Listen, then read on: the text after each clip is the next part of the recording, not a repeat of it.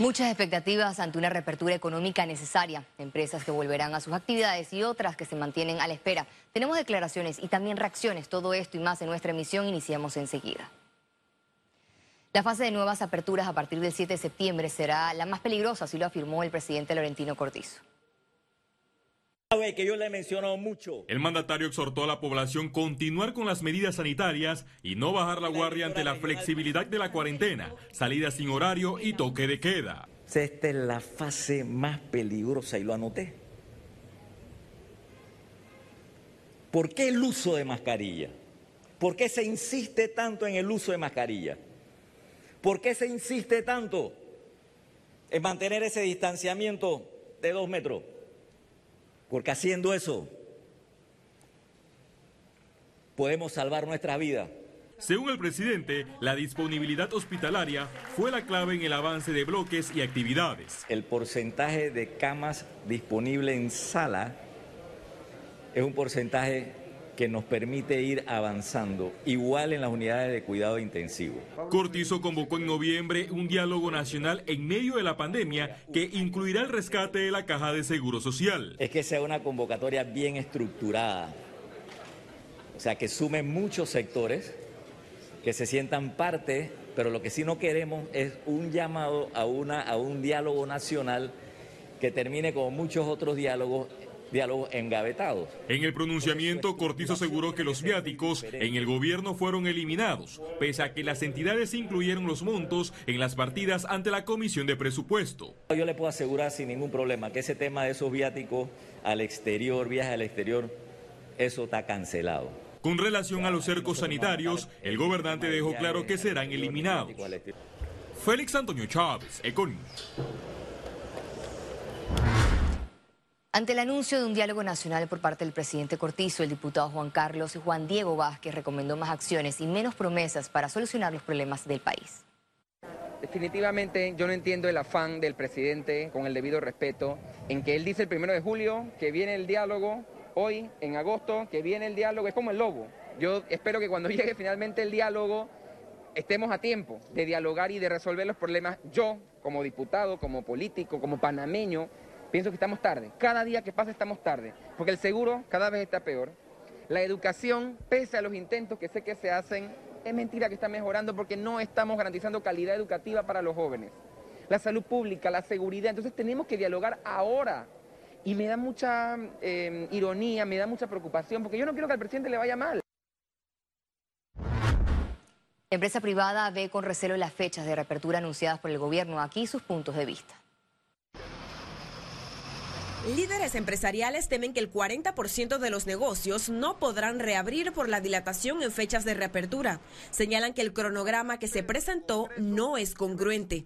De reapertura al mes de octubre no es positivo para nada. Y en las mesas donde participamos nunca hemos propuesto tal iniciativa o tal cronograma. Si vemos actualmente todos los indicadores que mencionó el gobierno ayer, RT, letalidad, eh, disponibilidad de, camas y UCIs, todas están bajo, bajo, bajo cumplimiento, eh, por lo cual vamos a plantear eh, un adelanto de este cronograma. En el webinar Café con la prensa, exigieron eliminar la burocracia en la reapertura. Mientras nosotros sigamos teniendo sistemas que se caen, páginas que no nos dejan hacer salvoconductos, mientras nosotros no podamos seguir eh, efectivamente inscribiendo nuestros protocolos de salud. Por más que estén abriendo actividades, nosotros no vamos a lograr el objetivo que buscamos. Y les preocupa que los proyectos ley discutidos en la Asamblea conviertan al país en un sistema improductivo. El movimiento de personas y mercancía ha sido un obstáculo constante desde el primer día, sin una razón científica que avale la locura de estos cercos sanitarios, donde la demora y la frustración ha sido enorme. Esperan seguir sus reuniones con el Ejecutivo para detener el fraccionamiento en las actividades. Ciara Morris, Econews.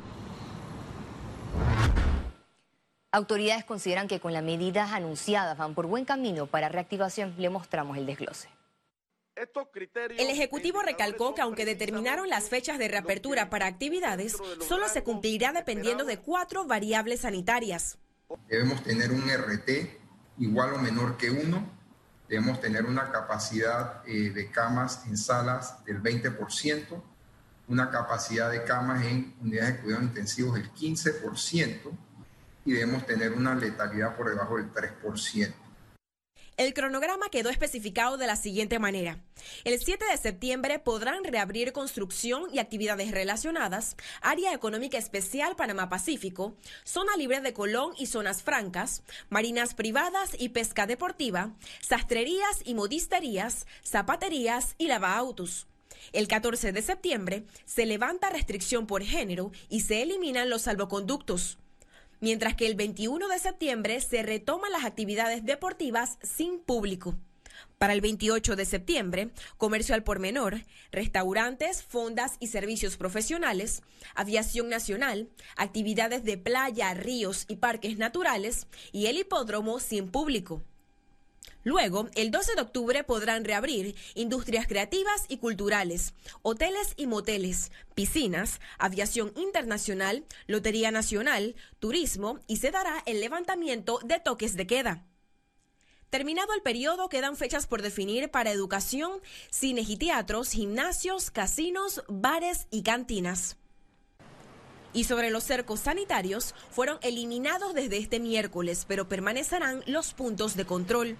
Lo que no queremos es que se dé esa, eh, ese éxodo masivo, que esté un poco controlado. Recuerde que ya se está traspasando también la responsabilidad a la ciudadanía. Ciara Morris, Econews. El Ministerio de Salud recalcó en su informe de este miércoles la tendencia a la baja de la positividad de las pruebas sostenidas desde la última semana de julio. Veamos las cifras en detalle. El reporte epidemiológico totalizó 89.082 casos acumulados de COVID-19. 701 sumaron los nuevos contagios por coronavirus. 1.538 pacientes se encuentran hospitalizados, 157 en cuidados intensivos y 1.381 en sala. En cuanto a los pacientes recuperados clínicamente, tenemos un reporte de 63.595. Panamá sumó un total de 1.932 fallecidos, de los cuales 13 se registraron en las últimas 24 horas. Eduardo Leblanc González fue electo este miércoles defensor del pueblo por siete meses. Asamblea escogió defensor del pueblo. La selección en el Pleno de la Asamblea Nacional obtuvo 56 votos a favor y dos abstenciones para un periodo hasta el 31 de marzo del 2021 en reemplazo de Alfredo Castillero Hoyos, removido por negligencia y supuesto acoso sexual. Leblanc, especializado en derecho bancario, prometió ante los diputados recuperación de la imagen deteriorada de la Defensoría del Pueblo. Eh, muchas veces se, aprenden personas que están violentando un decreto administrativo. Y en los últimos tiempos lo que hemos visto son eh, algunos videos o en redes sociales donde salen esposadas personas que nada más han violentado un decreto administrativo y que no han cometido ni un delito. Entonces lo que le pedimos al ministro de Seguridad, al director de la policía, a los jueces de paz, es que cumplamos el código administrativo son faltas administrativas. En conjunto con cuatro telefónicas, el gobierno dio marcha este miércoles al Plan Educativo Solidario con Internet gratuito para estudiantes. Con la firma de un acuerdo entre el presidente Laurentino Cortizo, la Asamblea Nacional y los representantes de los operadores de telefónicas, Tico, Claro Panamá, Digicel y Cable and Wireless, inició la facilidad de conectividad gratuita de Internet móvil para los estudiantes del sistema oficial que actualmente reciben clases virtuales. Que se firma un acuerdo con los cuatro principales operadores de, telefonía en el país para que el Internet llegue al sector educativo público. Yo creo que este convenio marca el inicio de lo que debe ser una política de conectividad en el país para que el sistema educativo tenga acceso al Internet y de manera gratuita. Estaremos dando Internet gratuito a los alumnos de, de escuelas oficiales, acceso a las plataformas eh, Microsoft Teams y Esther para que puedan continuar eh, con su educación. Eh, estamos muy orgullosos de, poder estar haciendo eso. agradecemos, aprovecho para agradecer a los miembros de la Asamblea y a los miembros del, Gobierno Nacional que nos abrieron, abrieron un espacio, nos abrieron una mesa eh, pudimos tener un diálogo, creo yo, muy constructivo y muy positivo. El administrador de la Autoridad Nacional de los Servicios Públicos, Armando Fuentes, compareció al Pleno y solicitó mayor fuerza legal. El funcionario, que fue fuertemente cuestionado, explicó que recibieron en estos meses de pandemia 3.115 reclamos por el aumento de la facturación y por daños producto de las fluctuaciones y que el 90% de los casos han sido resueltos. La autoridad pidió más fuerza legal para la SEP y estuvo en contra del prorragateo en la medición de la luz, pues debería ser real. El presidente Laurentino Cortizo condecoró al empresario Jaral Ambos Sanetatos con la Orden Manuel Amador Guerrero en el grado de Gran Cruz. Durante el acto, que se llevó a cabo en el Salón Amarillo del Palacio Presidencial, el presidente Cortizo destacó la notable trayectoria empresarial de Sanetatos y su vocación al servicio social y humanitario en el país. Muy agradecido por esta condecoración que se me ha dado y realmente no lo esperaba, para mí fue una sorpresa. Economía. El gremio de la construcción pide que le permitan iniciar antes del 7 de septiembre la adecuación de obras. Déjenos ir a adecuar obras. Vayamos a, trabajar enseguida para poder reintegrar el mayor número de trabajadores cuanto antes. Hemos recibido una orden de apertura el 7 de septiembre, pero el 7 de septiembre no se ha liberado la movilidad por género. La mayoría de nuestros trabajadores son del sexo masculino. Y el lunes 7 no se van a poder mover, porque eso se levanta el día 14. Entonces eso significa que podremos ir a trabajar el martes 8, el jueves 10 y el sábado 12. La Asociación Panameña de Centros Comerciales envió un comunicado pidiendo que se adelante su rubro. El comunicado aclara que la fecha propuesta del 28 de septiembre sería 42 días después que las autoridades permitieron el ingreso hasta la puerta de los locales y son enfáticos en que las ventas que se generan no llegan al 10%, lo que hace imposible reactivar nuevos puestos de trabajo. Advierten que en un mes más pone en peligro el trabajo de sus colaboradores.